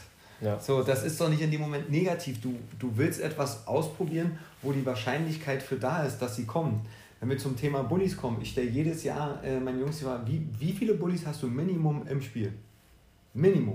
Auch wenn, wenn das Spiel durchlaufen würde. Drei. Weil ja. jedes Drittel beginnt mit einem Bully. Ja. Also du hast auf jeden Fall drei Standardsituationen. Dann hast du, nach jedem Tor hast du einen Bully dort. Die, das so, die häufigsten Ergebnisse sind 3-1, 3-2. Also liegst du bei vier Bullies sind acht. Und dann nach jedem Abschluss, also die Standardsituation Face-Off ist einfach nicht zu unterschätzen. Ja. Wenn du das mal hochrechnest, mit Icings, mit, mit allem Pipapo, was du hast an Bullies, ja. ist schon ein Trainingstool. Ja. Ich habe mich damit eigentlich auch erst wirklich mehr beschäftigt, als ich kurz im Profibereich tätig war und man dann halt ähm, drüber nachdenkt, drüber nachdenkt, ja, das ist schon wichtig, ob ich einen Scheibenbesitz bekomme oder ja. nicht. Und dann habe ich mich auch informiert im Internet und das ist mega interessant. Also zum Beispiel den Schiedsrichter zu lesen. Ist es ein Rechtshänder, ist es ein Linkshänder? Mit welcher Hand wirft er die Scheibe an? Wo, auf welcher mhm, Seite vom okay, Eis krass, steht ja. er? Weil dann die Wahrscheinlichkeit, wenn es ein Rechtshänder ist, ist deutlich höher, dass die Scheibe in den äh, rechten Bereich vom Bullykreis ja, fällt, zum Beispiel. Ne? Oder den Gegner zu lesen. Äh, heutzutage viele Spieler ein Links, Linksschläger zum Beispiel dreht, dreht, dreht seinen Schläger auf die rechte Seite am Bulli. Mhm. Machen extrem viele mittlerweile, um einfach, oder ähm, dieses, dieses äh, Defense First mit dem Schläger. Warum? Warum man zuerst mit Schläger zum Puck geht? Warum muss ein Spieler zuerst den Schläger? Vielleicht ist es clever, wenn ich das auseinanderbreche und ihm, ich sofort meinen Schläger aufs Eis mache und den Gegner zwinge, sich an mich zu gewöhnen. Ja. Das jetzt, wird jetzt noch mal ein bisschen auseinandergehebelt, weil du ja. Weil du ja also ähm, ich gehe noch einen Schritt weiter, weil das, das ist ja sehr, sehr hoch thematisiert, immer Stick-on-Eis-Schläger zum Puck. Ich habe irgendwann, stellen wir die Gegenfrage hier im Trainerteam, wenn beide Schläger zum Puck gehen, wer ist denn dann eigentlich am Puck? Hm. Ja, keiner. Das hm. heißt, die Kunst ist es ja, deinen eigenen Körper vor den Körper des Gegners zu setzen, ja. damit du dann schon mal durch deinen Körper ihn wegnimmst. Ja. Trotzdem gehst du mit Schlägern zum Puck. Die andere ähm, Konstellation, die sich ergibt aus Schläger zum Puck, ist, warum kann ein Spieler wie ähm, Leon Dreiseite diese Rückhandpässe auf engstem Raum spielen? Mhm. Weil viele Spieler den Schläger in beide Hände halten. Mhm. Hast du aber einen Schläger auf dem Eis, das muss der Spieler nur verstehen, mhm. nimmst du in dem Moment Räume weg. Es geht gar nicht immer so sehr darum, immer nur Schläger zum Puck. Hab ihn einfach in einer Hand und hab ihn erstmal auf dem Eis. Ja. Weil dann minimierst du den, den, den Passraum. Ein Nöbel spielt Pässe, das ist ja. Wahnsinn. Gerade wieder vor. Ja, das ist, das ist nicht mehr normal. Das ja. ist eine Top-Qualität, die dieser Typ besitzt. Ist die Defensive eingestellt, okay, Nöbel ist auf dem Eis, alle fünf Schläger sind auf dem Eis, nimmst du den Räume weg. Ja. So, also du musst ja immer, nichts ohne sein Gegenteil war. Also wie, wie kannst du dieses Spiel immer wieder unterbrechen? Wie kann er sein Spiel dadurch anders optimieren und so weiter? Geht er dann die Kette? Ja. Ne, so, und, und deswegen ist, glaube ich, aber das, ist, das sind genau diese Themen, die du in einem Trainerteam nicht nur einfach de, dieses Stück Papier an der Hand geben, sondern was ist denn die Botschaft, was ist der Inhalt? Ja. Was ist euch dabei aufgefallen, als wir es trainiert haben? Wie, wie reagieren denn die Spieler jetzt, wenn sie den Schläger in einer Hand haben? Weil ich glaube so, wenn du dem Kind sagst oder dem Jungen Stick-on-Pack, versteht ihr das eigentlich? Ist das hier oben eigentlich angekommen, was, was die Sinnhaftigkeit ist? Ja. So, weiß ich nicht. Ja, deswegen ist halt Austausch unter den Trainern eigentlich, eigentlich so, so wertvoll. Ne? Ja. Weil wir haben gesagt, beim Perspektivcamp war es super, dass wir so viele Trainer waren, weil man konnte sich austauschen über verschiedene Dinge. Und ich war letztes Wochenende wieder bei zwei U13-Turnieren und dann sitze ich auf der, auf der Tribüne und dann kenne ich ja die Trainer und dann quatsche ich mit denen. Und das bringt mich weiter mhm. als Trainer. Und dann kommt noch ein weiterer Trainer hinzu und dann äh, quatschen wir über ganz verschiedene Dinge und alle drei gehen weg und denken, ich bin auf jeden Fall schlauer als vor zehn Minuten. Ja, ja. Nächste Sache, warum kommen wir als Trainer nicht dazu? Okay, wir haben ein U13-Turnier heute an unserem Standort. Äh, 20 Uhr machen wir ein Trainer-Meeting. Eine Stunde, nur die Trainer jetzt der sechs Mannschaften oder so und quatschen wir über, man kann ja anfangen mit, was ist eure Philosophie oder wie teilt ihr euer Training ein oder sowas. Ne? Dass man quasi zu solchen Events vielleicht auch, wir als Trainer denken, okay, wir, wir finden doch alle diesen Austausch mega, Warum machen wir hier nicht ja, viel ja, mehr? Stimmt, stimmt. Weil du sagst, Austausch, ähm, wenn, wenn, wenn Trainer sich weiterentwickeln, ne? also glaubst du, das ist der Unterschied? Nehmen wir jetzt, ähm, das hatten wir vorhin noch nicht angesprochen, äh, wir, wir sind ja die Meister darin, alles zu optimieren, zu verbessern, aber wie optimieren wir uns? Mhm. Wenn du jetzt Tampa nimmst, äh, Back-to-Back NHL-Sieg, dass ja. dieser Trainer, diese Spieler, die quasi den Erfolg hatten und die wissen ja dann in dem Moment, wo die den Stanley Cup hochhalten, da ist ja nichts. So, ja. Ne? bei denen verschlägst du ja immer die Sprache. Dass eigentlich diese besten Trainer der Welt schon an den nächsten Schritt denken und sagen, okay, ich muss, ich muss in, in dieser Fortbildung, dieser Weitbildung drinnen, weil ich brauche diesen Wettkampfvorsprung, ich brauche ja. diesen Wissensvorsprung. Ja. Dass das auch, weil äh, da oben hängt ja dieser Spruch, den wir hier rangehangen haben, auch wenn er jetzt ein bisschen ironisch ist, ähm, ne, äh, nicht darauf warten, dass sich was verändert, sondern du musst es schon selber machen. Also ja. immer nur zu sagen, na, wenn der Verband mir nichts gibt, ja. wenn mein Landesverband, wenn mein Koordinator, ja, ey, dann mach halt mal selber was. Genau, ja. So, also du machst es ja auch sehr einfach. Ja. Oder das ist dann der Unterschied zu den, zu den besten Trainern der Welt, oder? Ja, und die, die in der NHL haben ja noch das Ding, also ich meine, wenn wir irgendwie modern sein wollen, dann schauen wir, was die NHL macht. Ja, aber das, so. ist, das ist in Ordnung auch. Genau, aber die NHL hat ja niemand, also das sind ja quasi die Trendsetter für unsere Sportart. Ja, ja. Also die müssen ja die Dinge ändern und zu, jetzt was anderes machen, aber damit sie halt das, das, das, das Spiel an sich vielleicht ein bisschen aufbrechen, um wieder den Vorteil zu haben. Aber ich sag dir, diese ganzen Nerds, wenn die sich auf ihren Symposiums treffen, genau daraus entstehen ja diese Ideen. Weil, ja. weil, weil irgendeiner anfängt, irgendwas zu kritzeln, zu zeichnen, ja. zu analysieren per ja. Video und dann sagt, ja, das und das. Also anders kann ich mir das gar nicht vorstellen, warum zum Beispiel der Breakout in PP mit dem Ablegen nach hinten. Ich kann mich daran entsinnen, ähm, 90er Jahre Wayne Gretzky hat das Spiel von hinterm Tor 80 Jahre ja. hat er es aufgezogen. Es ja. war dann in den 2000ern eine ganze Zeit lang verpönt gewesen. Nicht mehr chippt die Scheibe nicht mehr vors Tor, es man konnte. Jetzt ist das Spiel wieder hinter das Tor verlagert worden. Ja. Und es kommen immer diese kurzen Pässe in den Slot hinein. Ja. Ich dachte, ey, das war alles schon mal da. Ja. Aber irgendeiner muss doch wieder damit angefangen haben. Ja. So, Wahnsinn. Ja, generell auch zum Beispiel, wenn wir über, wenn wir über Powerplay sprechen vielleicht. Ja. Äh, ich sag mal, seit fünf Jahren oder so spielt mittlerweile jede Mannschaft von der Powerplay-Formation identisch. Fast. Ganz kleine Nuancen, die sich, die sich verändern. Ähm, so, dann hast du, hast du vielleicht so ein Umbrella, ne? Ja. Aber vor zehn Jahren haben es alle anders gespielt. Aber was passiert jetzt zurzeit? Wo ist, wo ist der nächste Schritt? Naja, ich glaube, dass ähm, gewisse Prozesse, also man guckt sich Vancouver, wann waren die Olympischen Spiele in Vancouver 2010? Ja. Ja, wo Kanada gegen USA im Finale mhm. stand, was, also wenn, wenn ich heute das Spiel sehe, mhm. absolutes mhm. Highlight. Das ist jetzt elf Jahre her. Damals hat man gesagt, diese beiden Teams kommen aller 20 Jahre so zusammen. Ja. Das war eigentlich der Werdegang, wie schnell das Spiel werden wird. Ja. Dieses Finale. Es ist so schnell. Aber ich glaube, Marius, nur weil man jetzt den Umbrella jetzt vielleicht schon 5, 6 Jahre hat, es dauert ja auch bis wieder so nach 5, 6 Jahren ja, bis man mal was Neues Ja, klar, aber also es haben sich jetzt muss doch irgendwer, muss doch jetzt mal sagen, eigentlich stellen sich doch alle darauf ein. Verstehst du, was ich meine? Es ja. ist doch klar, also A macht das und B reagiert. Es ist relativ ja, so. Und weißt wann, was, was jetzt hinzukommt? Ja. Wer hat das schnellere Mindset? Ja. Also wer hat die technische Komponente, also den, die, die besseren Skills-Player? Vielleicht in der NHL durch den Salary Cup relativ ausgeglichen manchmal, wenn die beim besten, wenn die beim besten Reihen auf, auf dem Eis stehen. Mhm. Klar, bei Unterzahl ist immer die Wahrscheinlichkeit höher, dass ein Tor fallen könnte. Aber wer hat am Ende, wenn, wenn, wenn das eine System mit dem anderen System schlagbar ist, kommen die individuellen Fähigkeiten zur Geltung. Das kann aber als Trainer nicht mein Anspruch sein, eigentlich. Äh, also ich meine, du versuchst jetzt, die Trainer versuchen diese Spieler zu produzieren, aber wenn ich jetzt kein kein Game Changer zum Beispiel drin habe, muss ja trotzdem versuchen, jetzt ich für mich überlege, was kann ich jetzt anders machen. Ja, so, dann, dann würde ich sagen, kommt als Faktor hinzu.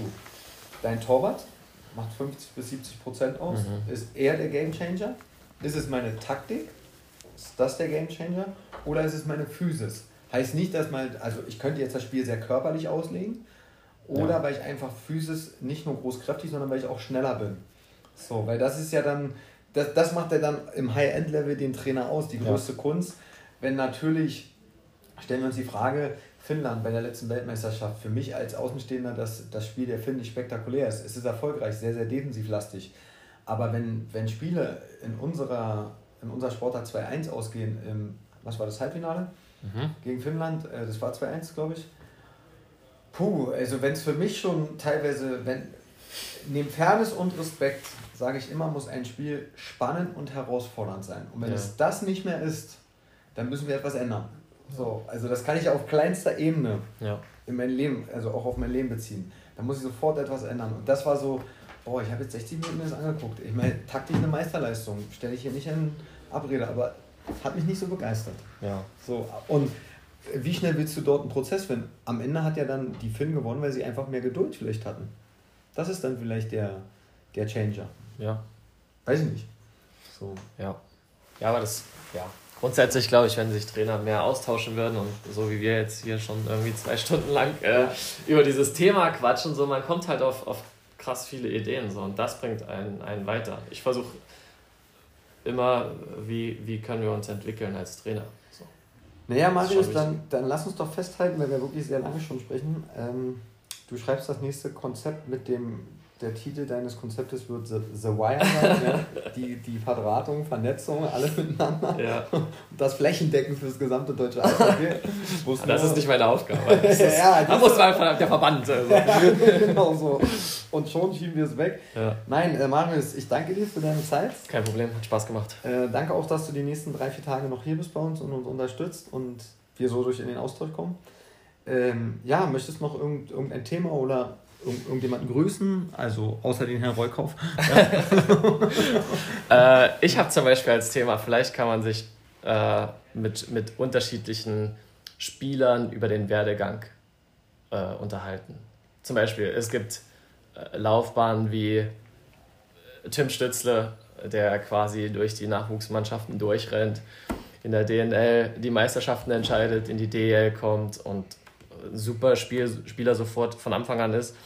Aber es gibt auch Spieler, die nie DNL gespielt haben, aber es trotzdem in die DL schaffen. Und, und Phil Hungerecker zum Beispiel, wenn man sich seinen, seinen Werdegang anschaut, das ist immer so ein bisschen mein Paradebeispiel, ähm, hat nie DNL gespielt oder, oder höherklassig im Nachwuchs, hat dann Regionalliga gespielt, Oberliga, DL2, äh, ist dann zur Vorbereitung nach Mannheim gekommen und ist Rookie des Jahres in der DL geworden, ist heute DL-Spieler. Also Entwicklungen verlaufen ja nicht gleich.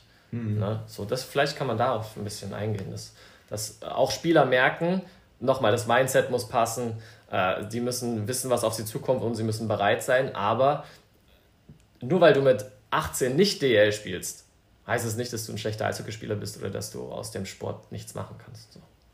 Richtig, also wenn, wenn wir diese Schablone hätten, die, ja. das ist sie, dann würden wir hier wahrscheinlich weniger sitzen und genau. Podcast-Folgen drehen, wenn dann würden wir mehr die Schablone anwenden. Ja. Aber haben wir nicht. Ja, ja gut, äh, Marius, dann vielen, vielen Dank. Ähm, letzte Frage, du hast ja auch mit Erik Reukoff damals zusammen gespielt? Ja, gespielt. Wir haben zusammen an der Bande gestanden. Ja, also, äh, wie war denn sein Mindset? Erik war äh, ein super Typ, ja. auf jeden Fall. Neben mir an der Bande. Wie gesagt, wir haben viel Eishockey geschaut zusammen, nebeneinander. Ich habe gewartet und er hat gewartet. Ja. Und ähm, nein, er war, war damals schon äh, sehr aufgeschlossen und war eine coole Zeit auf jeden Fall. Ja, aber und freut mich, dass er jetzt bei euch scheinbar, scheinbar einen guten Job macht und da so ein bisschen vielleicht ja, was gefunden hat, wo er drin aufgeht. Ja, da gibt es ja auch genügend Leute, die das ermöglichen, dass er einen guten Job macht. Ähm, ich war. äh, ja, aber ihr wart dann auch froh, dass sich eure Wege dann wieder getrennt haben, ne? Äh, ja, so richtig. Er musste, er musste was für sich ändern, glaube ich, weil er ja schon, du bist junger Torhüter. Nächstes Problem, junge Torhüter haben kaum Spielzeit. Ja. Und äh, das hat er dann an einem anderen Standort versucht. Und ja, dann haben sich unsere Wege getrennt. Ja, na, wir sind ja froh, dass er heute bei uns ist. Nee, ja. er, er macht schon tolle, tolle Arbeit. Ne? Ja. Er ist auch immer sehr interessiert an den Austausch. Äh, sehr gut. Ja. Sehr gut. Gut, okay. Alles dann, klar, vielen Dank. Wenn ihr Fragen habt oder Anregungen oder euch der Podcast gefallen hat, meldet euch. Ansonsten, bonne chance.